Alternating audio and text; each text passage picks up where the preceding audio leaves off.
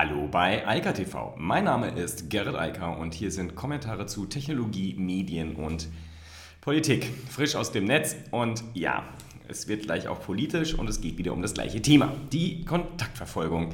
Da gibt es erstmal sehr positive Nachrichten, denn es ist bekannt geworden, dass die API für Entwickler von Apple wohl schon kommende Woche bereitgestellt wird, sodass ähm, daran weiterentwickelt werden kann, dass Dritte sich das anschauen können und darauf basierend dann auch anfangen können, Apps zu bauen.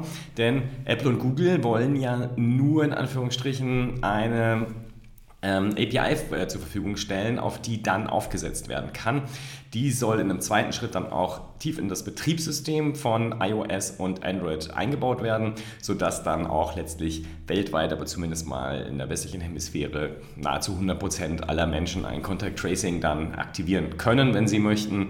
Und das halte ich für eine sehr, sehr gute Entwicklung. Ganz offensichtlich ähm, setzt zumindest Apple und vermutlich auch Google, entwickeln das ja zusammen, äh, sehr, sehr viele Ressourcen auf das Thema, sodass halt auch was passiert.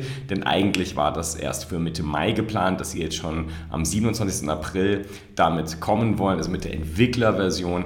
Ähm, das halte ich für sehr erfreulich, denn das ganze Thema pressiert ja durchaus ein bisschen und es wäre ja schön, wenn wir zügig aus dem Lockdown rauskämen und dafür brauchen wir halt eine sinnvolle Kontaktverfolgung und die sollte möglichst technisch unterfüttert sein, sodass wir nicht auf unser Gedächtnis angewiesen sind, wenn wir dann doch infiziert sind und das irgendwie nachverfolgen wollen. Das ist erstmal die schöne Nachricht, das ist der eine Teil, also da geht es schnell voran. Ich habe das jetzt schon ein paar Mal gesagt, Apple und Google sind natürlich auch die, die sehr viel Erfahrung haben, die nötigen Entwicklerressourcen haben und das halt auch dann relativ äh, ganz offensichtlich forcieren wollen. Denn ja, das ist natürlich auch eine massive Werbeleistung, die sie da für sich aufbauen können, wenn sie da eine funktionierende und gute API noch dazu cross-Plattform, also über die beiden relevanten Betriebssysteme dann etablieren können. Jetzt kommen wir nach Deutschland und äh, da sind wir dann leider tief in der Politik. Ähm, das Thema PEP-PT und D3PT hatten wir ja schon ein paar Mal. Das ist, eigentlich war das ja mal eins, also ursprünglich gab es dieses Konsortium PEP-PT, ähm, wo eine dezentrale, sehr sinnvolle auch Standardisierung eben dieser ähm, Corona-Tracing-Apps erfolgen sollte und auch letztlich ein Standard etabliert werden sollte, auf den dann alle aufsetzen können, vor allem hier in Europa, damit man zumindest innerhalb der Europäischen Union ein System hat. Das wäre ja auch sehr hilfreich. Das Thema D3PT ist genau das, was innerhalb von PET-PT dafür sorgen soll, dass es dezentral stattfindet, also dass die Daten nur auf dem jeweiligen Smartphone des Besitzers gespeichert werden und nur dann, wenn der Besitzer entweder getestet, also positiv getestet wird oder wenn er Kontakt hatte mit jemandem, der dann positiv getestet wird, nur dann sollten diese Daten abgerufen werden, damit der dann halt in, also die entsprechenden Informationen an alle potenziell Gefährdeten rausgehen können. Diese Idee der dezentralen Speicherung in D3PT, das heißt äh, noch komplett ähm, Privacy Preserving Proximity Tracing, nein, das ist äh, PPT, Entschuldigung, äh, Decentralized Privacy Preserving Proximity Tracing. Also sozusagen eigentlich das gleiche, nur jetzt eine Abspaltung. Denn ähm, die, da gab es ja oder gibt es ja ganz massiven Streit. Da sind äh, die Forscher der, vor allem zuerst der ähm, ETH, also Zürich, sind rausgegangen und haben gesagt, nee, das wollen wir nicht, da machen wir nicht mit, weil wir wollen keinen zentralen Ansatz verfolgen und haben sich dann abgespalten. Letztlich, jetzt haben wir einen zentralen Ansatz im Sinne von PPT und einen dezentralen im Sinne von D3PT.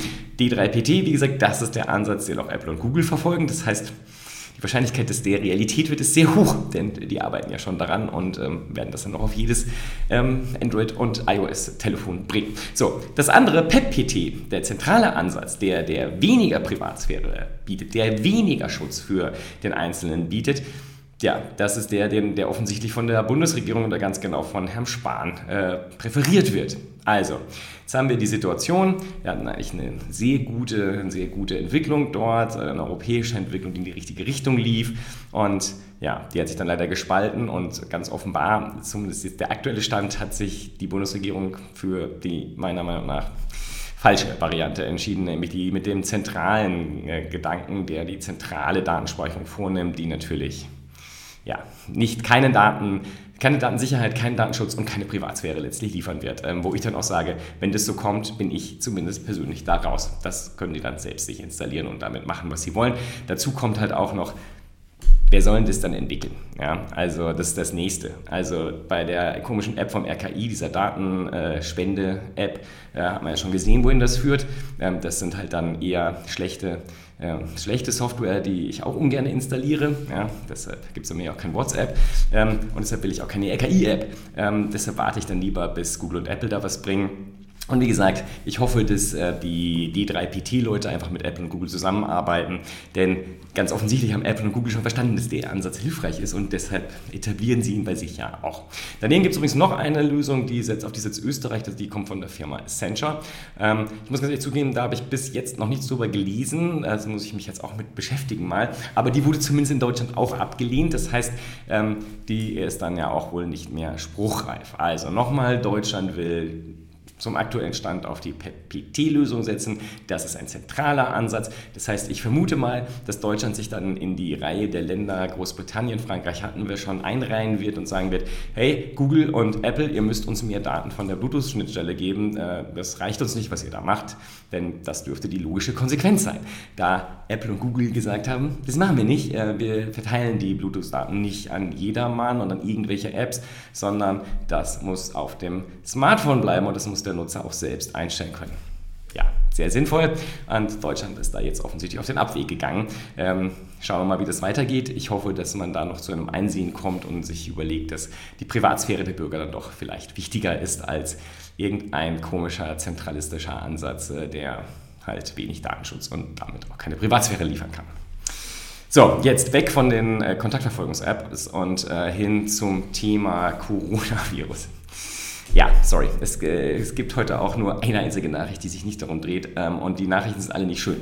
Denn ähm, langsam, aber sicher wird sehr, sehr deutlich, welche Konsequenz äh, Covid-19 für die Wirtschaft hat. Ich meine, das war allen, glaube ich, ganz klar. Aber bisher sah das ja so aus, als würde die Tech-Welt quasi ungeschoren aus der Nummer rauskommen, wird alles ganz nice weiterlaufen, weil alle ja gerade die entsprechenden Lösungen bieten. Ähm, aber das sieht offensichtlich nicht so aus. Es gibt äh, klare Daten, Indikatoren, die zeigen, die Joblistings, also das Arbeitsangebot bei den Tech-Firmen GAFAM allemal, ähm, aber auch bei den kleineren Tech-Firmen, äh, speziell im Silicon Valley, aber auch gesamt in den USA, hat um über 20 Prozent nachgelassen. Also im Silicon Valley sogar um 25 Prozent, in äh, den gesamten USA um 20,2 Prozent.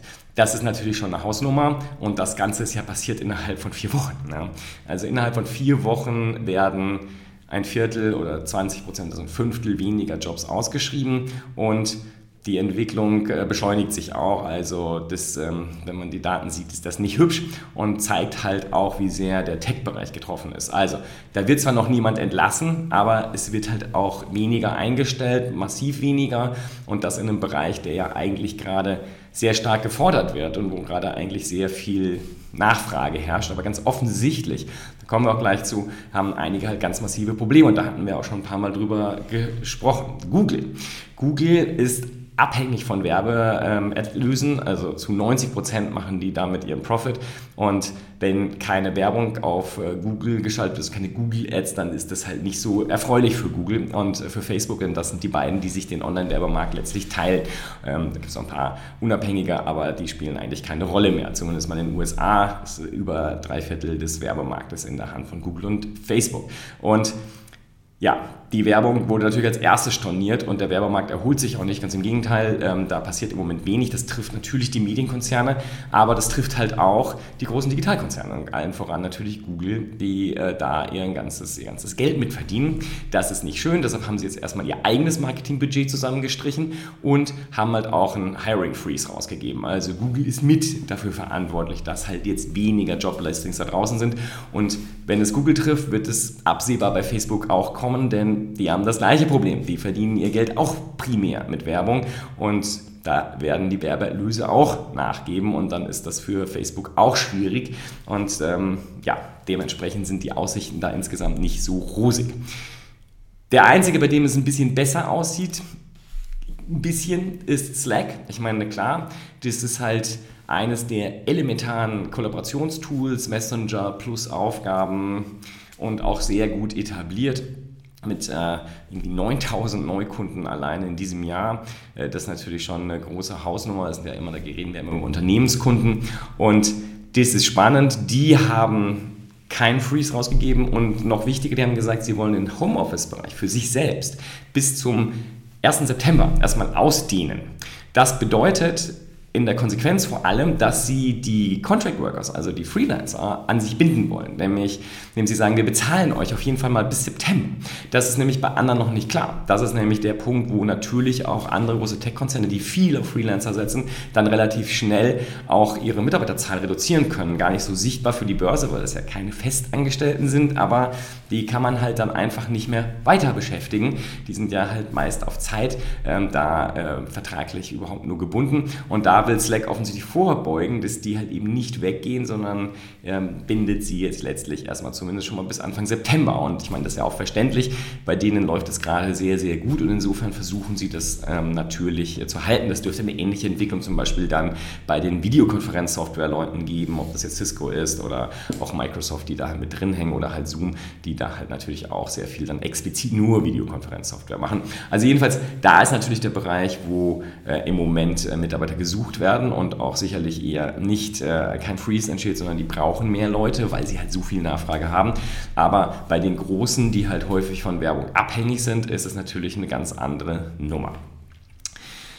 Und da nochmal zurück zum Thema Werbung und nochmal zurück zu Google. Ähm, Google hat jetzt nochmal die Identifikationspflichten von Werbetreibenden hochgedreht. Das hatten sie vorher schon gemacht. Wir hatten das gestern beim Thema Facebook. Facebook hat gesagt, hier, ähm, äh, nein, Twitter. Wir müssen äh, die, ähm, äh, wer politische Werbung macht, muss sich authentifizieren, muss sagen, nein, das war doch Facebook, Facebook, Instagram.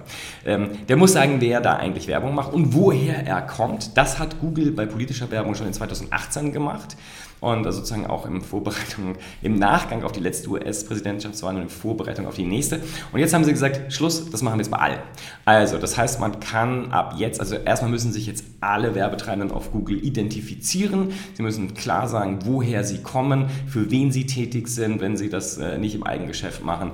Und das kann dann jedermann, wenn man auf dieses kleine Fragezeichen neben der Anzeige klickt oder neben dem Suchwort klickt, da kann man sich das anzeigen lassen. Also, why this ad kann man dann draufklicken und sieht dann, mit wem man es da eigentlich zu tun hat und wer diese Werbung bezahlt. Das ist natürlich insbesondere im politischen Bereich äh, super spannend, gerade weil wir halt diese ganzen Probleme hatten mit russischer Werbung, mit chinesischer Werbung und äh, Werbung, die dann aus Russland über Afrika in den US-Wahlkampf reingeschaltet wird. All diese ganzen Sachen werden dann halt sehr transparent plötzlich und Transparenz halt ist ja, ja eine sehr vorzügliche ähm, Folge, denn man sieht dann plötzlich, warum etwas passiert und kann dann auch entsprechende Schlüsse ziehen über das, was das bedeutet. Aber das Problem, was ich dabei so sehe, ist die Frage, ist für mich, wie viele Leute werden da draufklicken. Also das ist sehr klein, um sich das dann anzeigen zu lassen, aber zumindest die Organisationen, die sowas äh, halt beobachten, haben jetzt eine gute Chance, das zu machen und das äh, inkludiert natürlich auch den ganzen journalistischen Medienbereich. Das war's. Ähm, wieder viel Corona, wieder viel Kontaktverfolgung, aber ich habe das ja schon angekündigt. Ich glaube, diese Debatte werden wir in den nächsten Wochen äh, haben. Ähm, die wird nicht weggehen, denn das Problem ist riesig und die, das Erfordernis ist meines Erachtens eindeutig gegeben, aber wie wir das lösen, das wird sich zeigen. Ich bin, wie gesagt, ein großer Fan von dem, was Apple und Google da machen, also konkret auch von dem Gedanken her, dem, was äh, D3PT macht. Ähm, das PET-PT fand ich gut, solange sie D3PT integriert hatten. Das haben sie leider nicht mehr und deshalb möchte ich da jetzt eher Abstand zu dem, was sie da so tun und möchte es auch ungern auf meinem Telefon haben. In diesem Sinne, ich wünsche weiterhin eine wunderschöne sonnige Woche und bis dann. Ciao, ciao. Das war Eika TV frisch aus dem Netz. Unter eika.tv findet sich der Livestream auf YouTube. Via eika.media können weiterführende Links abgerufen werden. Und auf eika.digital gibt es eine Vielzahl von Kontaktmöglichkeiten.